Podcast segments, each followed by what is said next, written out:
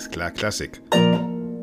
Das Kulturupdate mit Axel Brüggemann. Und ihr habt gehört, schon wieder mit einem neuen Intro. Die Harfe war's, Silke Eichhorn war's und die stellen wir, das kennt ihr von uns, am Ende der Sendung auch nochmal richtig vor.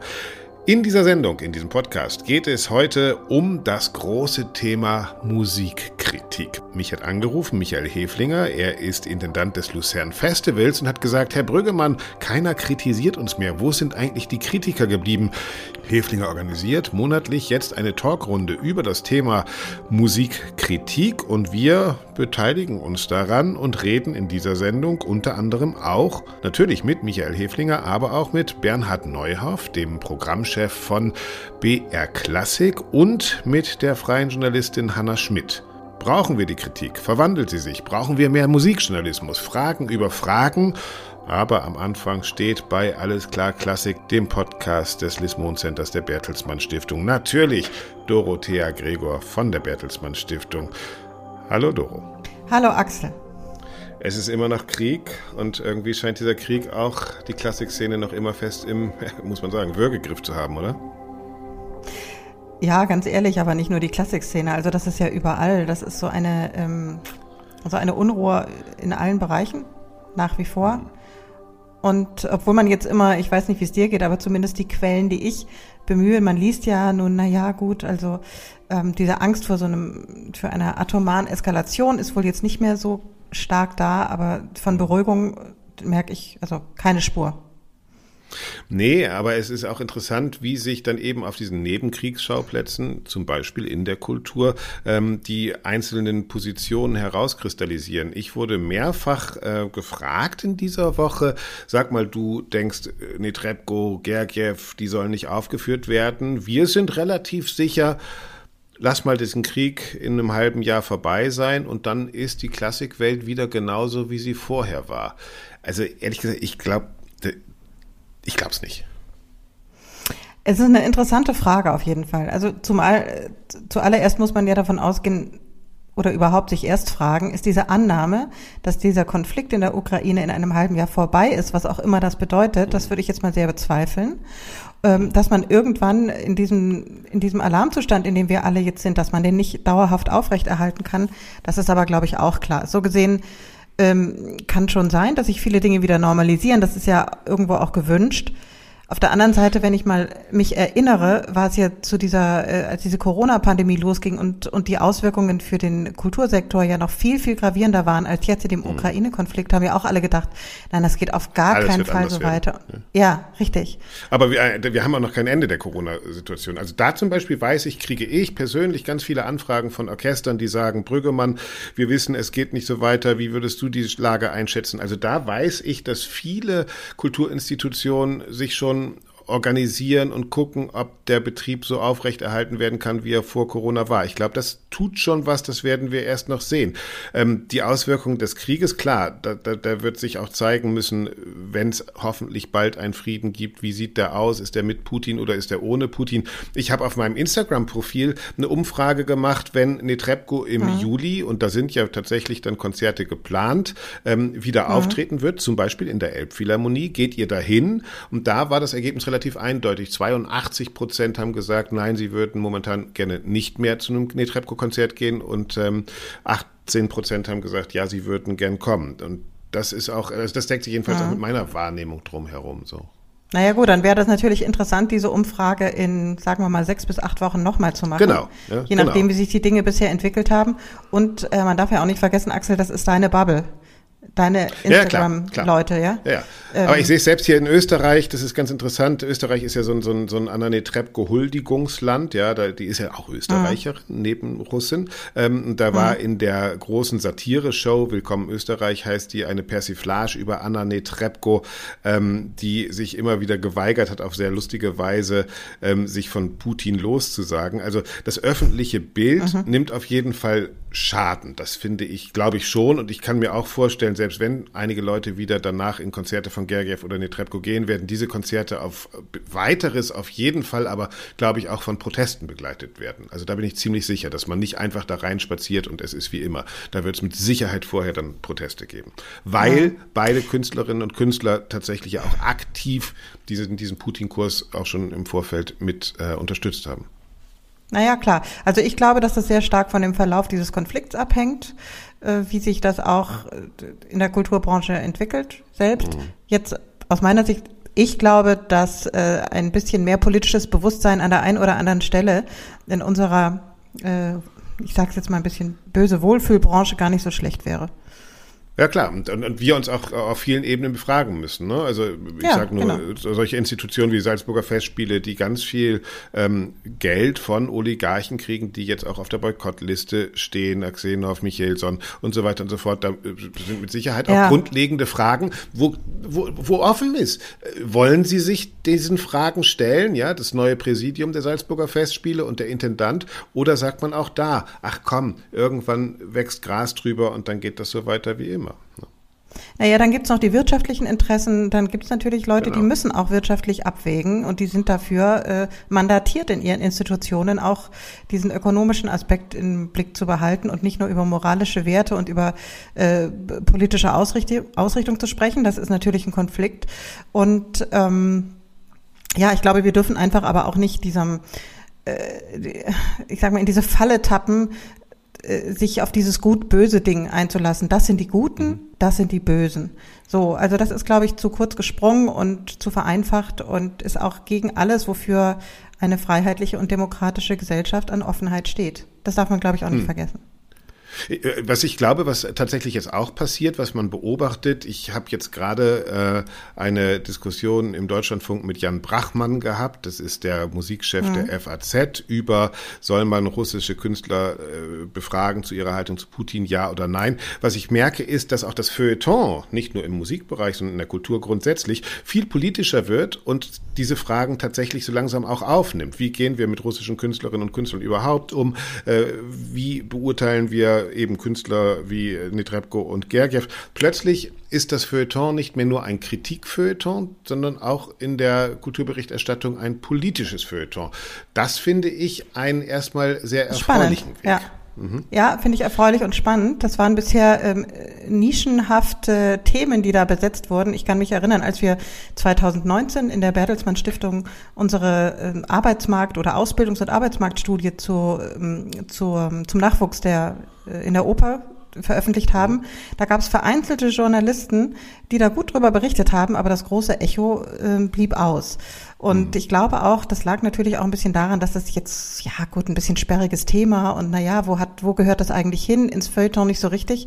Also ich fände das unglaublich begrüßenswert, wenn sich das Feuilleton nicht nur darauf beschränkt, ähm, drüber nachzudenken, ob der späte Schubert oder der frühe Brahms jetzt ähm, äh, da irgendwie relevanter ist. Mhm und äh, diese Gruppe im Tag 28 äh, ja, äh, jetzt genau genommen wurde oder nicht. Ja. ja. Wie, wie, wie rezipierst du denn Klassikkritik? Also was, was liest du denn? Aus welchen Quellen äh, informierst du dich und was findest du spannend? Ist es noch die FAZ, also ich, die man jeden Tag lesen muss? Ja, da, da muss ich sagen, dass die, das Feuilleton der FAZ lese ich gerne, weil ich das unglaublich ich um, umfangreich ja. finde und, ähm, und äh, ja, also ich lerne da immer was dazu, jeden Tag. Ich lese das ist für mich auch mit Abstand das Beste, interessant, ja. Also ich finde zum Beispiel im Gegensatz ja. zum süddeutschen Feuilleton die FAZ meilenweit im Vorsprung. Hm? Ja, was ich mir immer denke, ich bin ja auch eine große Zeitleserin und mhm. die kommt ja, wie wir alle wissen, einmal die Woche und ich denke mir so, also das, was die FAZ im Feuilleton jeden Tag bringt, also da ist ein Tag substanzieller als das, was in der Zeit einmal pro Woche kommt. Man ist jetzt ja. ein ganz bisschen Zeit blöder Vergleich, aber ich auch. Nein, ich finde Zeit ja. total enttäuschend. Gerade im Klassikbereich, also ist da überhaupt gar kein. Also da, da ist tatsächlich noch so, so eine alte Kritiker-Muff drinne, äh, der sich einmal die Woche freut, eine uralt Inszenierung irgendwie zu besprechen. Und das lockt doch keinen mehr aus dem irgendwie ja. hervor. Ich glaube auch, dass ganz viel Debatte inzwischen äh, im Netz gelandet ist. Ja? Ne? Also auf Instagram, das stimmt Facebook auch, stimmt. und so weiter und so fort. Ne? Stimmt, gibt auch ganz viele interessante Blogs oder ähm, Online-Publikationen, Online-Journalismus, Feuilletons. Das würde es so wahrscheinlich gar nicht mehr genannt werden. Ich finde das total spannend. Ich finde die jungen Stimmen auch spannend. So gesehen sind wir schon sofort im Thema ähm, des, äh, unseres heutigen Podcasts. Ja, ich bin gespannt ja auch, wie die Sendung so aufgenommen wird. Also ja, das werden wir uns jetzt anhören. Also guter Übergang. Mhm. Doro, vielen herzlichen Dank für deine Einschätzung der letzten Woche und die Hinweisen auf die Sendung. Und die hören wir jetzt an. Hier geht's los. Dank dir, Doro. Ja, wunderbar. Danke, Axel. Ja, so fängt er an, der Musikkritiker von Georg Kreisler. Eine wunderbare Satire. Heute findet jede Zeitung größere Verbreitung durch Musikkritiker. Ob das so ist, das wollen wir jetzt rausfinden. In drei Gesprächen, die aufeinander folgen.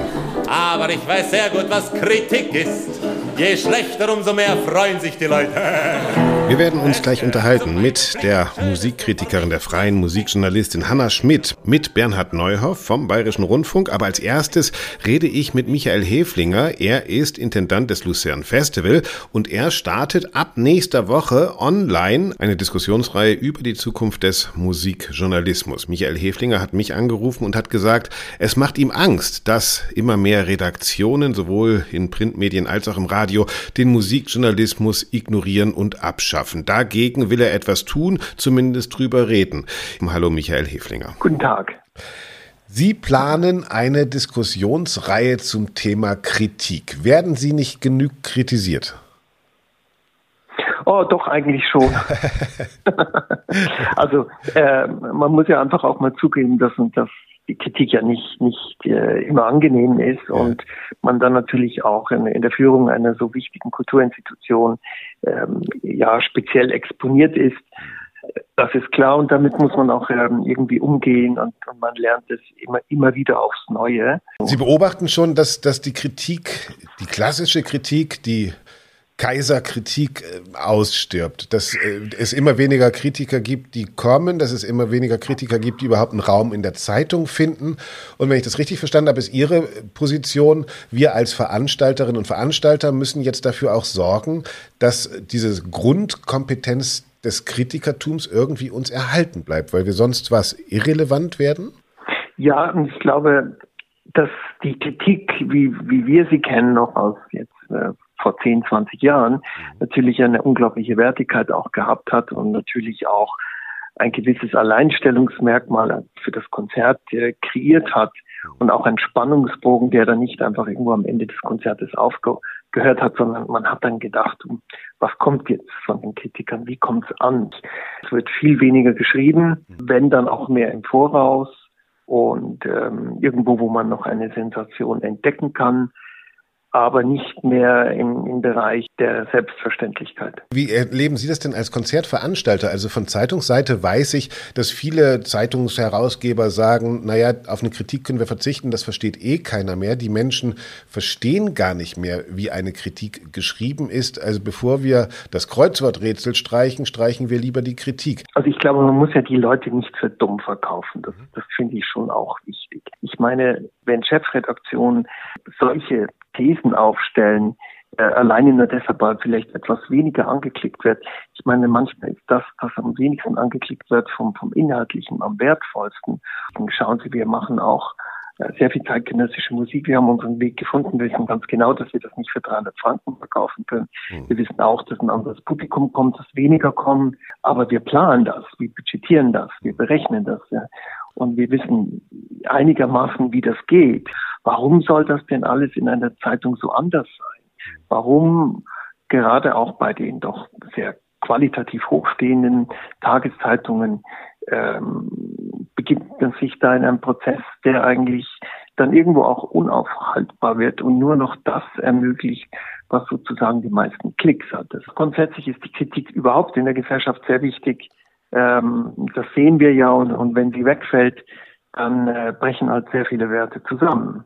Letztendlich ist es auch eine Infragestellung unseres demokratischen Systems und, und da braucht es die Kritik, da braucht es die Revolution und die Auseinandersetzung zu wichtigen Themen und das ist genauso auch in der klassischen Musik. Also Sie sehen Kritik tatsächlich auch stellvertretend für gesellschaftliche Kritik. Das heißt, die Kultur ist eine Möglichkeit, Kritik zu üben, auch als offene Gesellschaft, zu zeigen, dass wir Debattenräume brauchen, dass wir streiten können, dass wir angstfrei streiten können, dass Musikkritik auch einen ja. Beweis dieser offenen Gesellschaft darstellt?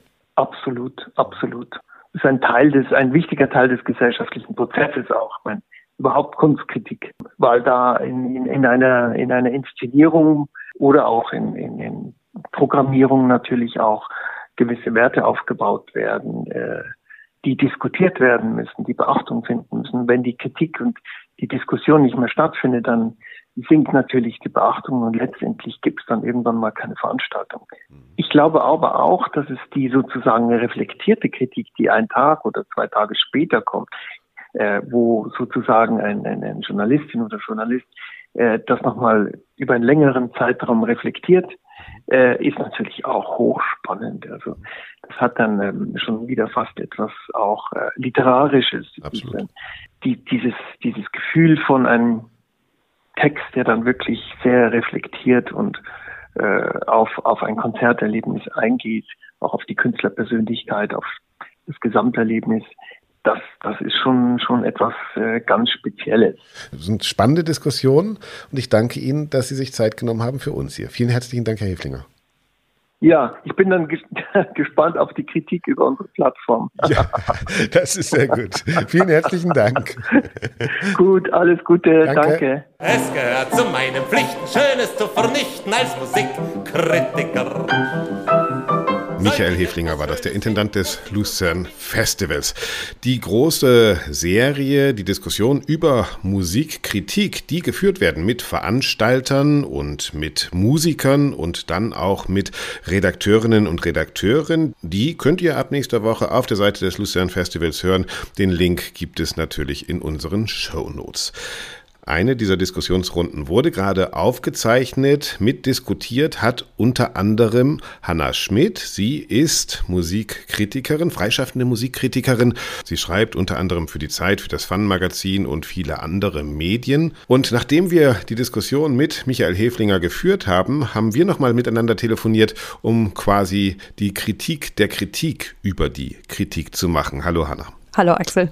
Wir kommen gerade aus dieser Diskussion über die Musikkritik mit Herrn Heflinger, Ilona Schmiel. Ähm, und ich fand es schon, ich weiß nicht, wie ging es dir denn? Ich fand es schon ein bisschen lustig, dass der Heflinger wirklich noch hofft, dass der eine Großkritiker zu ihm ins Konzerthaus kommt und eine Kritik schreibt. Das, äh, denkt man, gibt's gar nicht mehr so, oder? Das stimmt, das hat mich auch überrascht tatsächlich. Damit hatte ich nicht gerechnet, zumal das ja seine Idee gewesen ist, diesen Talk zu machen. Und ähm, ja. ich war, ich war wirklich, ich war, ich war baff tatsächlich, ähm, weil das einfach, ich habe das glaube ich aus, also ich meine selbst die Leute, die das sich das wünschen, ich kenne niemanden, der das so offen zugibt. ich fand auch deine Antwort gut, weil du gesagt hast irgendwie äh, genau diese Art von Musikkritikerin wolltest du nie werden und ich habe gesagt, das genau. waren die, mit dem niemand auf dem Schulhof gespielt hat. Ist die Generation vorbei oder hat die hat die in der Musikkritik noch ein Nischendasein, die Partitur lesenden Oberstudienräte? Das ist eine gute Frage tatsächlich. Also ich will, wenn ich mal so jetzt an meine damaligen KommilitonInnen zurückdenke. Du hast in Dortmund an der TU studiert. Genau, ich, genau. Ich habe an, der, äh, an der TU Dortmund Musikjournalismus studiert. Wenn ich an meine damaligen KommilitonInnen zurückdenke, da sind so ein paar darunter, wo ich verm jetzt vermuten würde, ja, die hätten auch Spaß daran, sich mit einer Partitur in äh, ein Konzert zu setzen. Ähm, mit hohem Nerdfaktor auf jeden Fall, ja. Genau, also ja. ich weiß nicht, so, so ein paar, ähm, paar Orchideen gibt's da schon, aber der Tenor tatsächlich, wenn ich so zurückdenke, ist wirklich eher derjenige, dass das niemand machen wollte. Das ist mhm. tatsächlich eine andere Generation, glaube ich, die da jetzt äh, so ein bisschen den Laden übernimmt und die sagt, es interessiert uns nicht über ähm, schiefe oder gerade oder ähm, toll intonierte Töne oder einen transparenten Orchesterklang mhm. als Selbstzweck zu schreiben, sondern wir stellen uns im Grunde übergeordnete Fragen. Das interessiert uns. Be bevor wir darüber reden, wie wir Musikjournalismus verstehen, lass uns doch mal ganz kurz reden, wie rezipieren wir den denn? Also bei mir ist es auch so, ich gucke mir nicht mehr jede Kritik der Süddeutschen und der Welt und der FATS an und warte drauf, sondern ich, mhm. ich gucke schon viel Social Media, ich gucke ganz andere Magazine, Fun-Magazin, äh, höre Podcasts. Wie, wie, wie machst du das? Wie, wie ist dein, dein, dein Input? Wo informierst du dich über klassische Musik? Das, das deckt sich tatsächlich ziemlich mit dem, was du gerade beschrieben hast. Ich bin viel auf Social Media unterwegs. Ich, mach, ich schaue mir viel Twitter an, ich schaue mir mhm. viel Instagram an tatsächlich. Ich folge KünstlerInnen selber und ich folge auch verschiedenen Häusern äh, und mhm. gucke, was die so raushauen. Ähm, und ich lese tatsächlich sporadisch auch hin und wieder noch das ein oder andere Feuilleton. Ich lese das Fun-Magazin, auch das mache ich. Ähm, und wenn es ähm, irgendwo zu größeren Debatten kommt zum Beispiel, also wenn sich jetzt wirklich rausstellt, da wird etwas diskutiert, was ich weiß nicht, es kann auch eine ästhetische Debatte sein, meinetwegen. Mhm. Es gab lange Zeit, ne, da wurde viel über Kohärenzes debattiert und sowas. Mhm. Da habe ich auch über die classy Feuilletons hinweg ganz, ganz viel zu gelesen und mhm. äh, mich tatsächlich eher wirklich thematisch in diese Debatten eingearbeitet. Und da ist mir tatsächlich relativ egal, wo dann etwas erschienen ist. Also mhm. ob das jetzt im, im, äh, in der Frankfurter Allgemeinen Sonntagszeitung steht, ob das im Zeitfeuilleton steht oder ob das ähm, ich weiß nicht, Gespräch stattfindet oder Deutschlandfunkgespräch, ja. in, ob das irgendein Podcast mhm. Ist, ob das ähm, vielleicht tatsächlich auch irgendein Talk-Format ist, das, äh, ich weiß nicht, der SWR bei YouTube hochgeladen hat oder sowas, dann, dann sauge ich das alles auf und schaue mir das alles an und sehe natürlich auch, wo Querbezüge sind, wie sich die jeweiligen Leute auch aufeinander beziehen und wo vielleicht wirklich auch ein paar neue Ideen ähm, erscheinen das ist, glaube ich, also wirklich, it comes in waves, würde ich mal sagen. Ja. Das ist, das ist schon interessant, oder? Also, dass eben diese, dieses Papsttum des Kritikers ähm, wird von uns auch gar nicht mehr akzeptiert. Also, das, äh, mhm. äh, jedenfalls geht es mir so. Also, natürlich gibt es Leute, die man gerne liest. Es gibt auch Leute, die man total ungerne liest und deshalb lesen muss, weil das ist auch schön, sich über die zu ärgern, äh, mhm. weil sie auch einen ganz anderen Stil haben als man selber. Aber letztlich kann man schon sagen, dass das für Ton nicht mehr der einzige Ort ist, in dem sowas stattfindet. Auch, weil er in unseren neuen Medien hinter so einer Paywall liegt. Ich finde es immer interessant, wenn Kolleginnen und Kollegen ihre Artikel abfotografieren, um sie dann kostenlos bei Facebook zu publizieren, dass es überhaupt noch jemand liest. Wo sind denn die neuen Felder und vor allen Dingen, wie wird dort Musikkritik erzählt? Ja, einerseits ist es so, vieles, vieles landet hinter Paywalls. Manche Sachen landen aber eben auch nicht hinter Paywalls. Ich weiß auch nicht, wahrscheinlich hast du es auch schon gemacht, dann für einen einzigen Text, wenn man den unbedingt lesen will, so ein Abo, so ein, so ein 14 Tage Testabo abschließen und das direkt, nachdem man den Text gelesen hat, sofort wieder zu kündigen. Ja, da bin ich so äh, schlecht. Ich, ich, ich, bei mir scheitert es immer am Kündigen. Ja, ich glaube, ich habe 17 Abos inzwischen. Aber ich kann nur empfehlen, hier Schleichwerbung für Blendel zu machen. Ja, da kann man ja. sozusagen Artikel äh, einzeln kaufen und ohne Abo. Das ist eine sehr gute. Angriff. Genau, das, das ist auch, da bin ich auch zwischenzeitlich drauf ähm, äh, ausgewichen und jetzt gerade kämpfe ich auch wieder mit einer Redaktion, was die Kündigung des Abos angeht. Aber okay, ähm, die neuen, die neuen Ausspielwege ähm, sind für mich tatsächlich vor allem online. Und ich meine, darunter verstehe ich auch Radio und Podcasts, denn die höre ich nicht live auf der Welle, sondern ich höre die bei Spotify mir an oder ich höre mir die in Mediatheken an. Äh, dafür muss ich online sein. Wie, wie funktioniert denn äh, oder wie wirkt sich das auf deine Arbeit und auf die Arbeit der Musikkritik, des Musikjournalismus, muss man dann ja sagen, konkret aus? Also wie hat sich dieses Nutzerverhalten, das sich verändert hat, für uns beide offensichtlich, denn auf die Formen des Musikjournalismus ausgewirkt? Was machen wir denn anders? Erzählen wir dadurch auch anders? Ich, ich finde schon. Ich erzähle ich schon anders. Ich wenn auch. ich, wenn ich über, wenn ich über Konzerte schreibe oder, oder spreche im Radio oder so, weil ich tatsächlich das Publikum, mit dem ich zu tun habe, habe ich das Gefühl, ich habe es viel konkreter vor Augen, weil ich konkretere und unmittelbarere Rückmeldungen bekomme, weil ich auch das Gefühl habe, ich bin tatsächlich näher auch an denjenigen dran, die diese Kunst machen. Häufig habe ich mit denen, die ich kritisiere, vorher drüber geredet, tatsächlich, ja. und habe einmal meinen Standpunkt irgendwie klar gemacht und gefragt, was meinst du, wie seht ihr das und so weiter und den dadurch auf gewisse Weise geschärft und gefeilt. Und wenn ich das Ganze dann erzähle, das also hängt natürlich nach wie vor immer noch von dem Medium ab, für das ich das mache. Also schreibe ich das für ein Feuilleton oder spreche ich das für einen Podcast oder so, natürlich.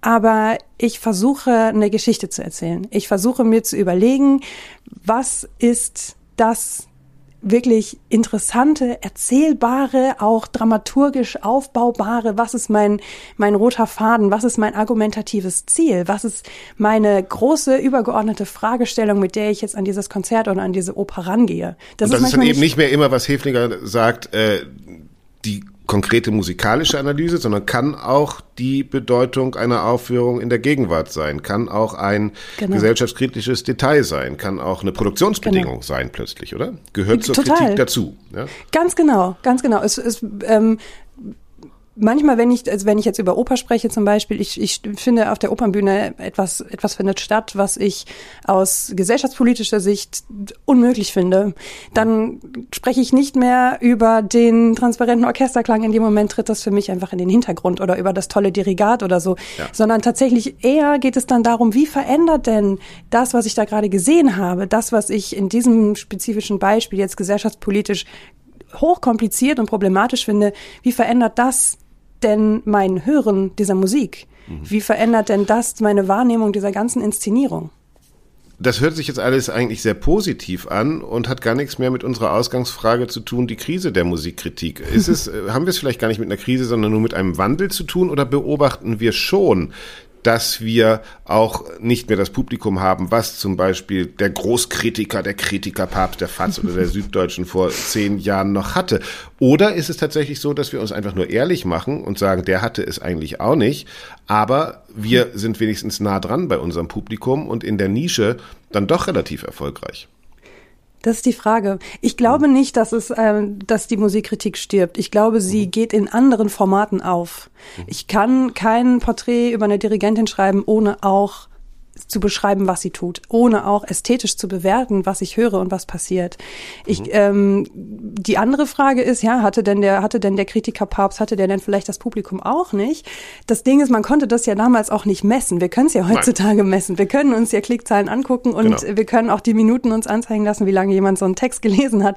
Vielleicht ja. hat es wirklich nie jemand wirklich gelesen. Das ist, steht natürlich in den Sternen. Also ich glaube schon, die FATS-Rezension verkauft heute keine 10.000 äh, CDs mehr. Ja, das war früher genau. wahrscheinlich tatsächlich so. Heute ist es dann wahrscheinlich eher der Auftritt des Künstlers oder der Künstlerin im Morgenmagazin, der das verkauft. Ja, ja ganz genau. Oder die Tagesschau, wie das ja, ja in dem Talk auch passiert ja, genau. ist. Genau. Ähm, das stimmt. Genau, aber ich glaube tatsächlich, so die, die Kritik, die damals noch zu, also wirklich ein Selbstzweck gewesen ist, verlässt diesen Selbstzweck und wird Teil anderer Darstellungsformen. Dadurch wird sie nicht weniger anspruchsvoll. Ich finde, dadurch wird sie auch nicht weniger qualitativ hochwertig ähm, oder sowas.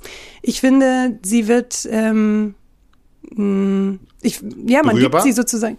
Sie wird, sie wird nahbar, ganz genau. Sie wird nahbar, sie wird verständlich, glaube ich auch. Ja. Sie wird auch auf eine andere Weise angreifbarer. Sie wird diskursiver. Sie findet in anderen Formaten statt. Leute setzen sich eher mal hin und reden und gehen auch direkt auf das ein, was der Gegenüber dann auch antwortet. Das ist ja das Problem, was diese Joachim Kaiser Kritiken hatten. Das war ja eine unglaublich einseitige Geschichte. Klar. Dass er, ich sage jetzt mal ein Beispiel, tatsächlich das ähm, hat sie tatsächlich in einem Interview in der Süddeutschen selber gesagt, Joachim Kaiser ist schuld daran, dass Martha Agerich so wenig Mozart spielt. Ja, ja hätte Joachim Kaiser seine, diese eine Kritik, die er geschrieben hat, die sie gelesen hat, die sie so fertig gemacht hat, dass sie gesagt hat, jetzt spiele ich mein, den Rest meines Lebens eigentlich Mozart gar nicht mehr wirklich mit Spaß und mit Freude. Es hat mir den Spaß daran verdorben. Wäre das anders gewesen, wenn Joachim Kaiser sich mit Martha Agerich hingesetzt hätte auf eine Bühne und gesagt hätte, hör mal, Martha, irgendwie finde ich, da, weiß ich nicht, im zweiten Satz, da, irgendwie fehlte mir so ein bisschen die Leidenschaft. Dann hätte Martha sagen können, ja, ähm, ich war unkonzentriert, weil ja. irgendwie hatte ich das und das und das. Dann sagt er, ah, interessant. Und dann hört man das an der Stelle doch irgendwie auch nochmal anders und sie sagt, ja, aber das war vielleicht sogar Absicht oder irgendwas. Ja. Dann hätten wir jetzt ganz viele tolle Aufnahmen äh, von Martha ja. Agri, wie sie Mozart spielt. Verständnis statt Verriss, ja, auf jeden Fall. Und gleichzeitig trifft das für uns ja auch zu. Also Joachim Kaiser musste, hatte höchstens mal einen Leserbrief. Ähm, wir sind mit jedem Text, den wir schreiben, ich erlebe das gerade mit dieser russischen äh, Musikdiskussion, äh, wer soll sich mhm. bekennen und wer nicht, äh, ja. dass wirklich ja jeder Artikel dann auch im Netz sofort hart diskutiert wird und wir auch als Kritiker wahnsinnig ja. hart angegangen werden und damit auch leben müssen und dieses Spiel auch aufnehmen müssen. Also wir hm. müssen tatsächlich unsere Kritik auch verteidigen gegen Kritiker. Ich glaube, das ist ja früher auch nie mhm. passiert. Mhm. Das ist wahr. Wir sind einfach auch keine Genies mehr, ne? Es wird auch nicht das, was wir schreiben, wird auch äh, nicht mehr abgesegnet. Leider nein, ja. ich weiß auch, ich finde es, ich glaube, ich finde das ganz gut, ehrlich gesagt. Ja. Das ist aber so die, da, da, muss man natürlich gucken, wie man damit umgeht, ne? Ob man das, ob man das gut ab kann.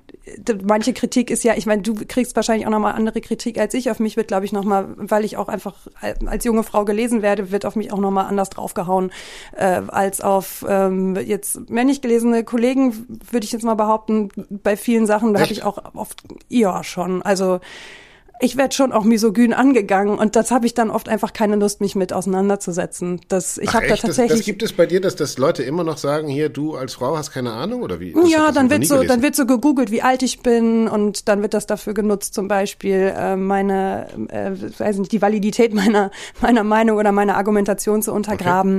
Okay. Ähm, also so, so, so wirklich abschätzige, ah, ja hier Mädchen, bla bla bla okay. und so weiter. Also ich habe vor einigen Jahren tatsächlich aufgehört, mir das alles en Detail durchzulesen. Ich habe tatsächlich Leute, die für mich gucken und die dann äh, mir die interessanten Rückmeldungen ähm, äh, weitergeben. Ähm, und vieles, ich habe einfach gemerkt, das ist, äh, keine Ahnung, habe ich keine gute Strategie mit umzugehen. Ja, äh, also ich merke das auch, dass wenn man so einen Text hat, der den Nerv getroffen hat, egal, du hast es eben schon gesagt, ob es die Kurrenzis-Debatte damals war, ob es jetzt diese, genau. diese politische Verfolgungsdebatte ist, ähm, sobald ich so einen Artikel dann eben auf Facebook, Twitter oder, oder Insta poste, dann weiß ich, ich kann dieses blöde Handy auch nicht mehr legen, äh, weglegen, weil ich muss, ab dann muss ich meinen Artikel verteidigen. Und das ist mhm. manchmal unglaublich anstrengend. Ich glaube, das, das verstehen viele draußen auch gar nicht. Ja. Aber man kommt mit einer Recherche, man kommt mit einem Text, an dem man ja lange gearbeitet hat. Man rotzt das eben nicht wie andere einfach nur als Post ins Netz, sondern man, man beschäftigt sich mit was. Und instantly kriegst du sozusagen Gegenwind.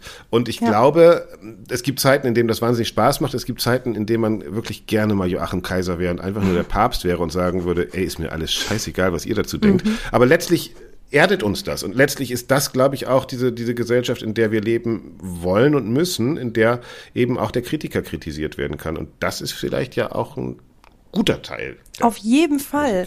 Auf jeden Fall. Ich habe auch, das, das äh, soll jetzt auch gar nicht irgendwie falsch äh, hängen bleiben oder so. Es gibt unterschiedliche Formen von Kritik. Genau, das wollte ich sagen. Ja, genau, das wollte ich sagen. Du genau. musst dir den Artikel verteidigen, aber du musst nicht deine Sexualität oder dein, dein Alter verteidigen. Das ist natürlich genau. Schwachsinn. Ich, ja. ich muss auch nicht also meine, meine Existenz als Kritikerin verteidigen, ne? Weil das ist einfach, das gehört jetzt einfach mal kurz äh, so, so hingenommen von den Leuten. Nehmt es einfach mal an, dass da jetzt gerade eine 30-jährige Frau euch erzählt, was gut und schlecht ist oder was sie gut und was sie schlecht findet zum Beispiel. So findet euch kurz einfach mal damit ja, ab und nehmt ja, mich bitte auch ernst, wie ihr auch einen Joachim Kaiser ernst genommen habt. Ähm, und das andere sind natürlich die, die auch die, schon einen 30-jährigen Kaiser übrigens. Auch schon einen 30-jährigen Kaiser bei Obwohl er ein genau. Mann war. Obwohl, ähm, ja, lassen wir das mal so stehen. Also der ähm, und das andere sind sind Rückmeldungen, die tatsächlich ähm, die, die, die mich tatsächlich weiterbringen, die an so, mhm. die, die in mir was anstoßen, die dazu führen, dass ich selber wachse, die dazu führen, dass ich darüber nachdenke und drei Monate später den Text so in der Form auch nicht mehr geschrieben hätte, möglicherweise. Oder ein Jahr später oder was auch immer. Und das würde nicht passieren, wenn das so im Orkus verschwinden und verpuffen würde und niemand Absolut. sich darauf zurückmeldet. Kenne ich auch. Den Rattle-Artikel damals vor 15 mhm. Jahren oder sowas, den hätte ich so nie mehr geschrieben äh, mhm. äh, heute. Ja, aber das muss man Kritikern halt auch zugestehen und Kritikerinnen. Genau. Das, das, das, äh, erstens sind wir auch nur Menschen äh, und zweitens wandeln wir uns natürlich auch. Und selbst unsere Perspektive kann sich wandeln. Ja? Genau. Ja. Hanna, vielen herzlichen Dank. Ich glaube, wir sind mitten im Wandel und ähm, das ist super, dass es Leute gibt, die dafür stehen. Dank dir. Danke. Ich bin konsequent, Richard kenne kein Talent. Und da ich weiß, dass ich nichts kann, lass ich auch niemand anderen ran. Und der Redakteur schätzt meine schlechte Meinung sehr und schreit das Publikum, hurra, das nützt euch nichts, denn ich bin da. Und eure Kollegen geben mir immer ihren Segen, denn jedem Künstler ist es recht, spricht man von anderen Künstlern schlecht. Nieder mit Musik! Nieder mit Musik. Nein, das wollen wir alle nicht. Kein Musikkritiker, keine Musikkritikerin kann das wollen. Ich bin Kreisler hin, Kreisler her immer noch sehr optimistisch, dass wir alle die Musik lieben. Ich weiß das ganz besonders von Bernhard Neuhoff. Er ist Redaktionsleiter von BR Klassik, verantwortet also das gesamte Klassikprogramm des Bayerischen Rundfunks. Ich kenne ihn allerdings hauptsächlich als scharfzüngigen und meinungsstarken Poster bei Twitter und bei Facebook und ich fand, er gehörte auf jeden Fall in unsere Diskussionsrunde und deshalb habe ich ihn angerufen. Hallo Bernhard Neuhoff. Hallo Herr Brüggemann. Jetzt haben wir so lange darüber geredet, wie die Kritik im Print äh, ankommt und vielleicht langsam verschwindet. Wie sieht es denn im Radio aus? Welche Erfahrungen haben Sie mit der klassischen Klassikkritik im Radio? Verschwindet sie? Nein, bei uns überhaupt nicht. Und das Schöne ist, dass ich ja beim Radio zwar nie so genau weiß, wer wann was einschaltet und hört und gut findet, denn die Mediaanalyse, die sagt uns ja nur gemittelt über den Werktag, so den Tagesverlauf. Also da habe ich keine Ahnung, ob die Leute jetzt lieber Kritiken von Opern oder keine Ahnung, Interviews oder Porträts oder Home Stories oder was auch immer hören möchten. Aber beim Online, da sehe ich das ja sehr genau. Und das ist das wirklich für mich auch verblüffend gewesen, weil ich bin aufgewachsen so mit dem, ja, ach, das, was ihr da macht, dieses äh, von der hohen Kanzel der Kulturkritik, ja. äh, da so irgendwelche Urteile abzugeben, das will keiner mehr. Also die Kritik ja. ist doch ein Ladenhüter, mach das bloß nicht, mach irgendwas Farbiges, was Buntes, was Menschliches, was auch nahe geht und so, was Emotionales. Und äh, dann habe ich äh, so vor ungefähr fünf Jahren die Verantwortung auch für online bei uns, im, also die aktuellen Dinge übernommen. Und da hat sich gezeigt, dass tatsächlich die Kritiken total gefragt sind. Also das sind mit unsere Bestseller. Nachrufe und Kritiken wollen die Leute lesen und natürlich eine Trepco-Meldungen. Also Meldungen eigentlich ja, nur, wenn die Namen Jetzt Johann Kaufmann, mehr, ja. wenn die Namen Jonas Kaufmann oder Anna Netrebko vorkommen. Und Gut, Kritiken. Also Musiktheaterkritiken sind mit unser meist nachgefragtes äh, Online. Ist interessant. Inhalt. Wie erklären Sie sich dann, dass die gerade aus dem Print verschwinden? Denn das ist ja offensichtlich. Also wenn ich mich erinnere an die Süddeutsche Zeitung von vor, sagen wir mal, 10, 15 Jahren, da gab es sogar noch Kritiken aus Oldenburg in der Süddeutschen. Jetzt wird nicht mal mehr jede München-Premiere rezensiert. Wie erklären Sie sich, dass Sie ein Erfolg bei Klassikkritiken verbuchen beim Bayerischen Rundfunk, gleichzeitig aber in Zeitungen sowas nicht zu laufen scheint. Nee, die Zeitungsleute sind ja auch äh, bei einem linearen Medium. Das heißt, die haben zwar so Leseranalysen, die machen da ja so Scans, dass sie Lesern, Testlesern eine Brille mhm. aufsetzen mhm. und dann äh, schauen die, wo die Augen hingehen und wer was mhm. liest. Und da haben angeblich Kritiken überhaupt nicht gut funktioniert. Und zwar gar nicht. Ich war bei der Welt am Sonntag lange auch in der Chefredaktion, da hatten wir genau mit diesen Sachen zu tun. Okay. Es waren nachher ein Prozent oder sowas der, ja. der Leser, die das gelesen haben. Da hatte jede Schülerzeitung mehr Auflage als eine Opernkritik in der Bitte, Welt am Sonntag. Ne? da kann man natürlich schon verstehen, dass man als äh, Feuilleton-Chef nachdenklich wird. Andererseits könnte ich mir vorstellen, dass die anderen Klassikinhalte auch nicht so wahnsinnig viel gelesen werden mhm. und dass die halt tatsächlich nicht so genau schauen, was innerhalb der Klassik-Community, die ja nun mal klein ist, aber doch auch Nachfrage generiert, relativ den höchsten Erfolg verbucht. Und da mhm. kann ich nur sagen, auf brklassik.de laufen Kritiken richtig gut. Natürlich sind das alles, wenn ich es vergleiche mit, was wir bei BR24 mit politischen Nachrichten holen, sind da auch unsere Zahlen relativ klein. Und eine Zeitung, eine Tageszeitung ist ja ein Gemischtwarenladen. Und äh, da muss ich die Klassik halt eben gegen das Gesamtportfolio irgendwie behaupten.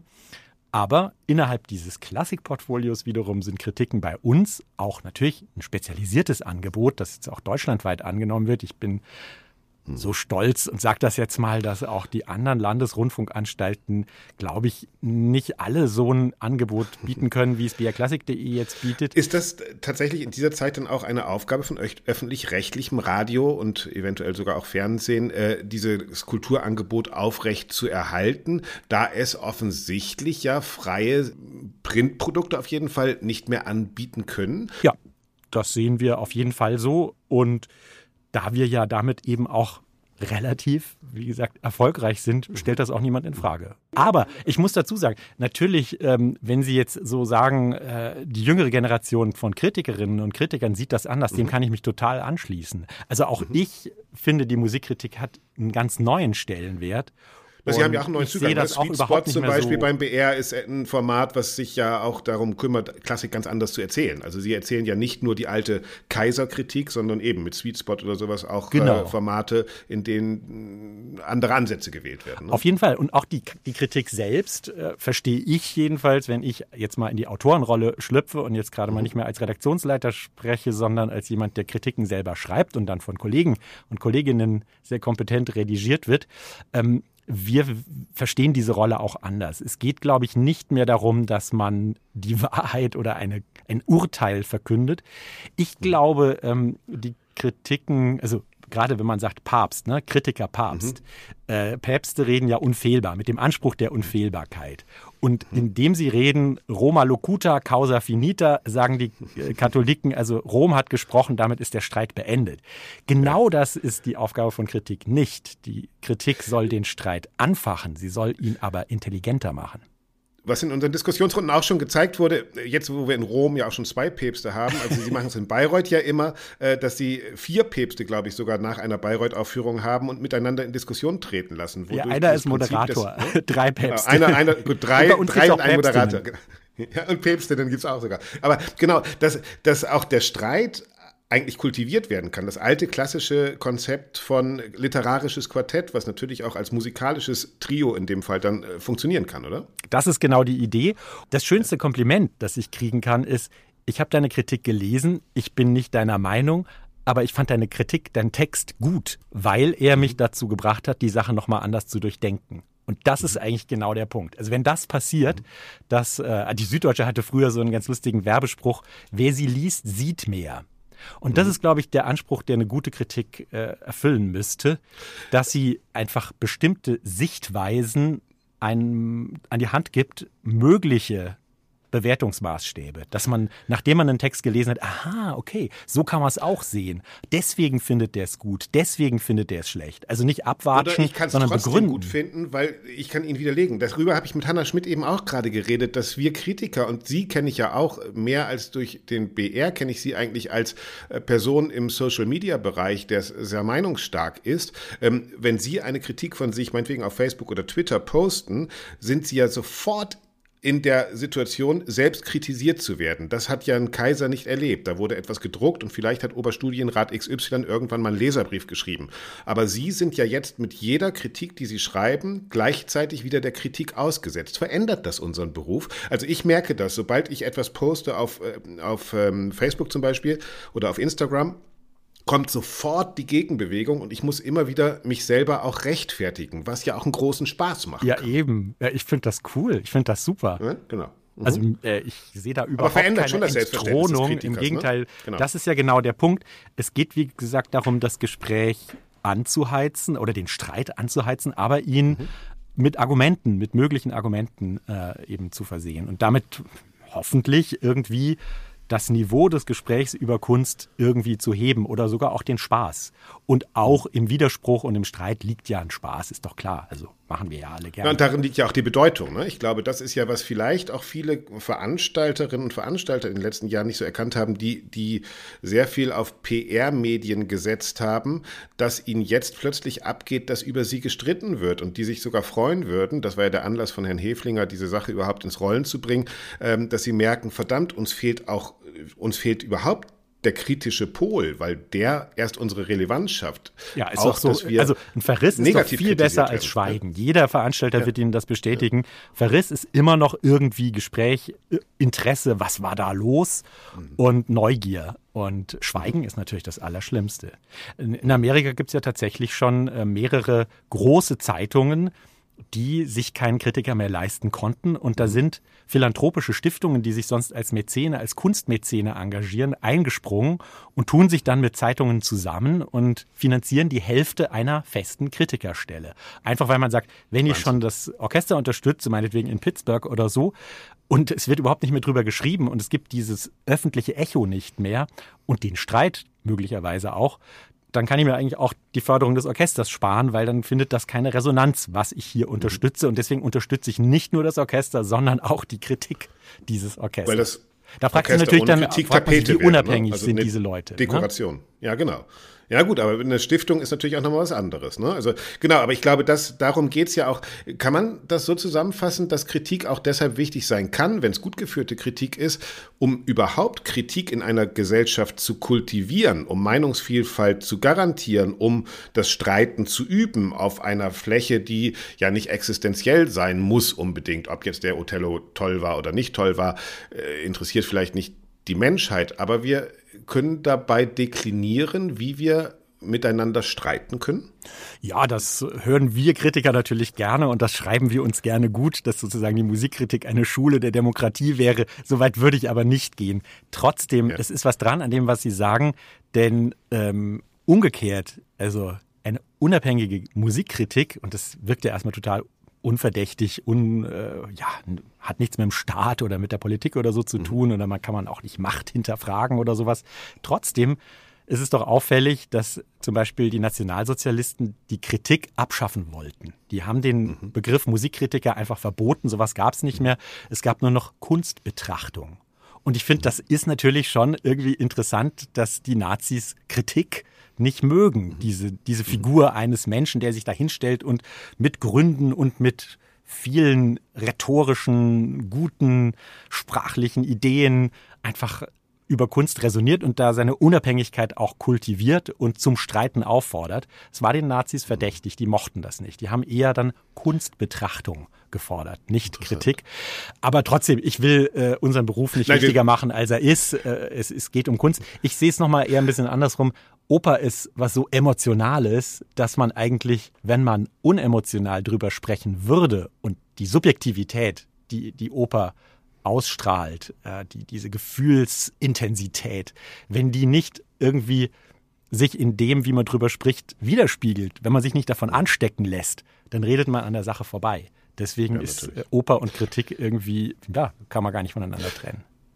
Trotzdem erkennt man, vielleicht auch jetzt erkennen wir als Branche, dass wir eine Form von Journalismus in den letzten Jahren vielleicht auch ähm, vernachlässigt haben. Also im Sport gibt es nicht nur die Berichterstattung über ein Fußballspiel oder so, sondern es gibt auch immer die Hintergrundberichte über Doping, über Sportpolitik, über äh, Geldflüsse bei der FIFA und so weiter und so fort. Also den klassischen Sportjournalismus. Das gibt es natürlich in der Wirtschaft, natürlich in der Politik. Haben wir das in der Klassik zu lange vernachlässigt? Waren wir einfach nur zu viel Kritiker? Kritiker und zu wenig Journalisten, weil jemand wie Hannah Schmidt zum Beispiel sagt, äh, ich habe keine Lust, über die Töne in einem Othello zu schreiben, wenn da geblackfaced wird, weil dann muss ich eine andere Priorität vorhersetzen.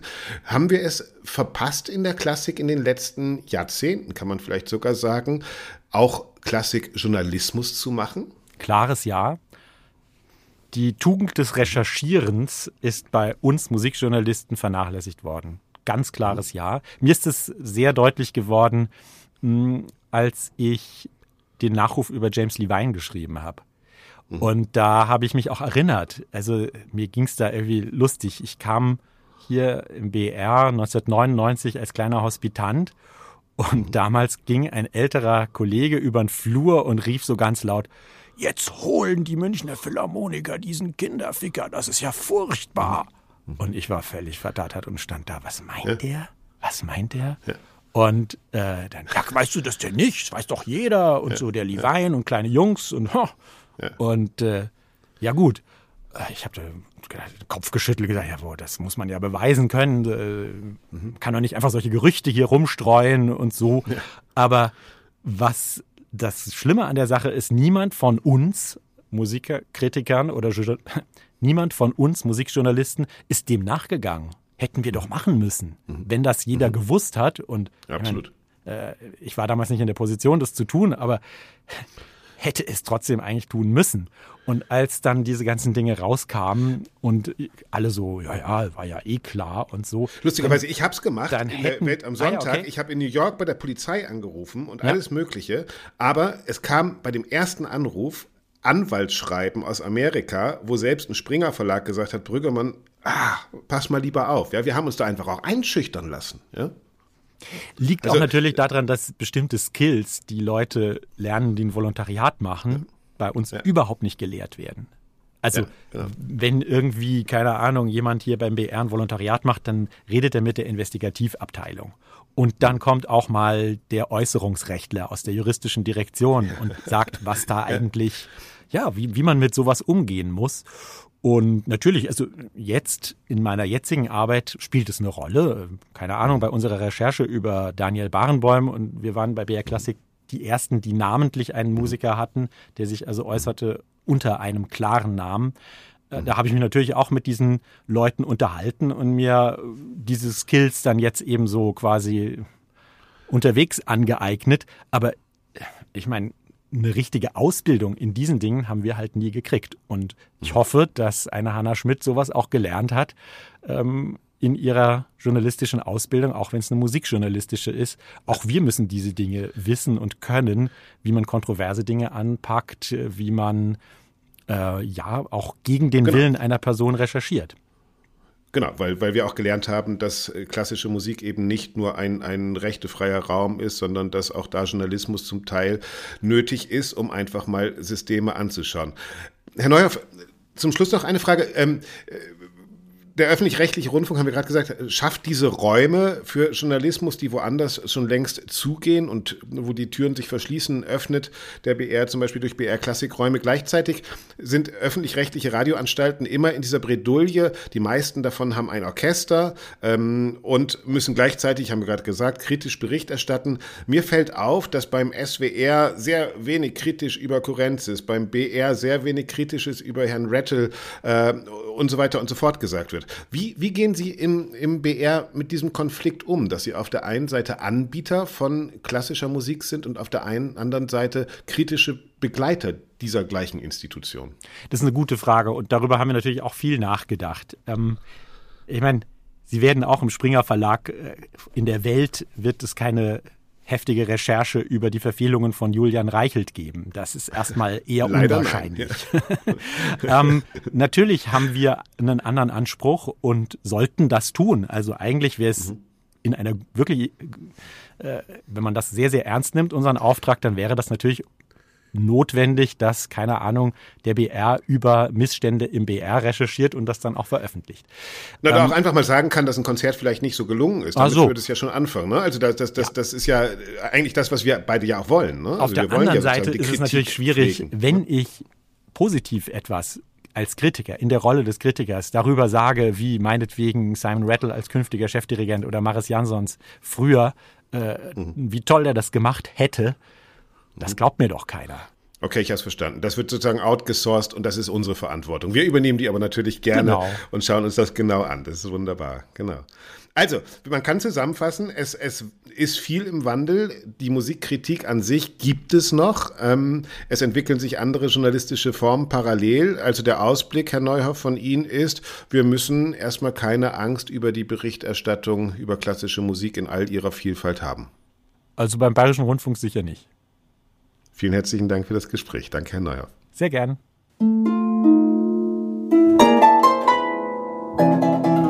Und jetzt endlich Silke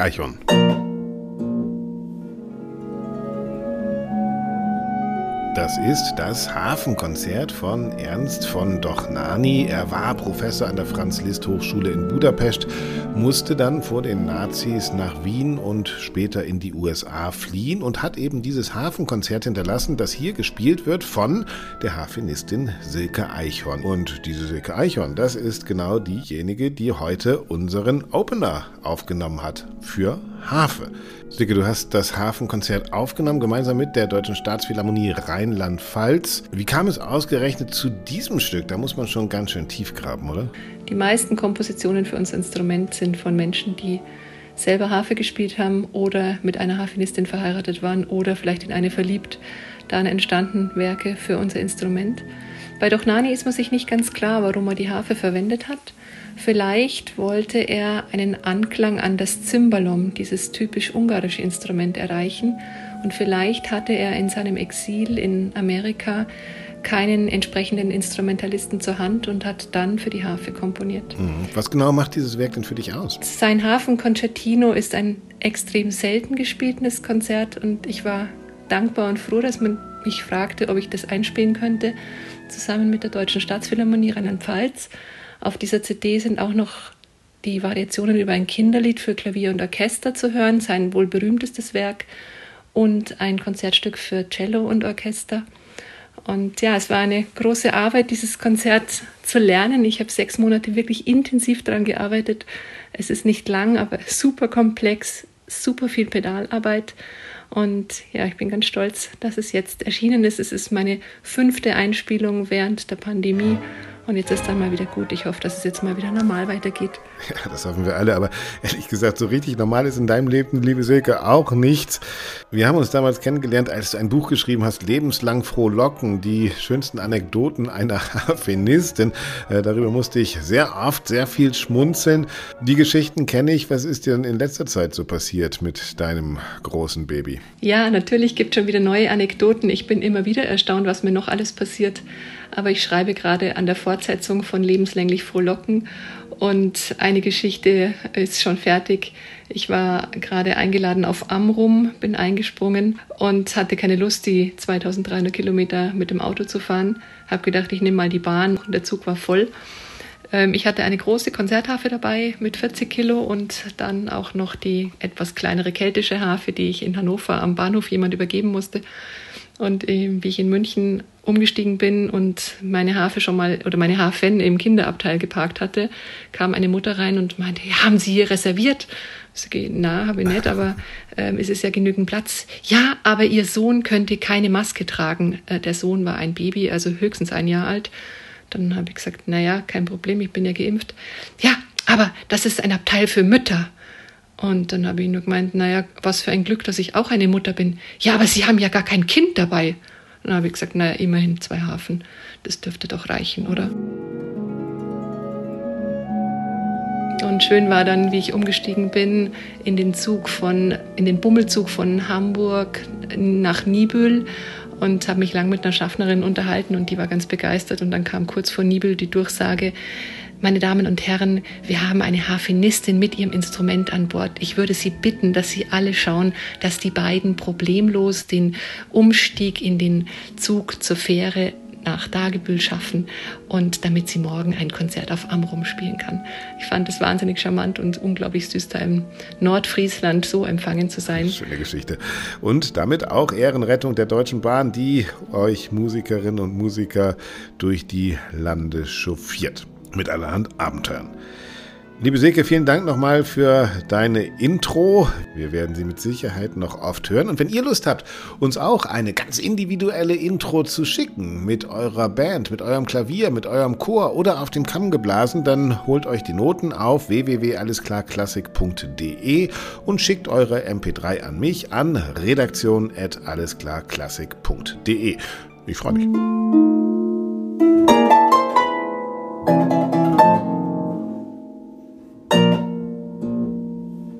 So, und das war's dann mal wieder. Eine ziemlich lange Folge ist es jetzt doch geworden von Alles klar Klassik. Ich bin gespannt auf eure Reaktionen. Schreibt mir unter redaktion@allesklarklassik.de. Wie gesagt, ihr könnt auch mitmachen und mir eure Version der Intro schicken. Die Noten gibt es auf allesklarklassik.de. Mir bleibt am Ende nichts als zu sagen, haltet die Ohren steif bis nächste Woche. Macht's gut.